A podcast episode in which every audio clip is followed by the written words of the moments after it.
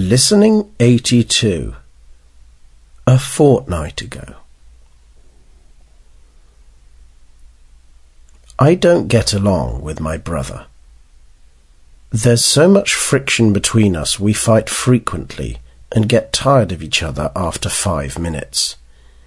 Recently, things have been getting worse. A fortnight ago, I was really tired after work. I'd spent all day filling out forms and putting together some kind of framework for a new project I'm working on. Anyway, I got back to my house, and as I got out of the car, I noticed a large man standing by the door. At first, I didn't recognize my brother. He had gotten so fat. But as I got closer, I saw it was him. What are you doing here?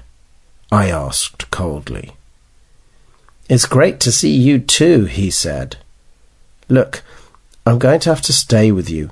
My wife's really angry, and for the moment I have to avoid her.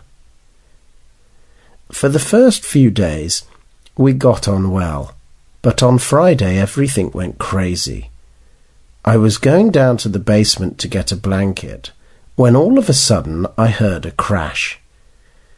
I ran back up the stairs, and there was my brother standing next to my favourite ornament, which was in fragments on the floor.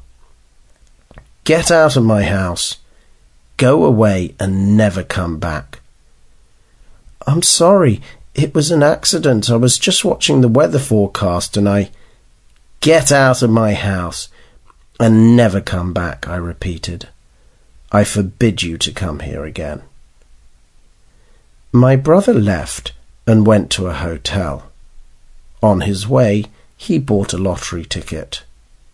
Three days later, he won 10 million euros.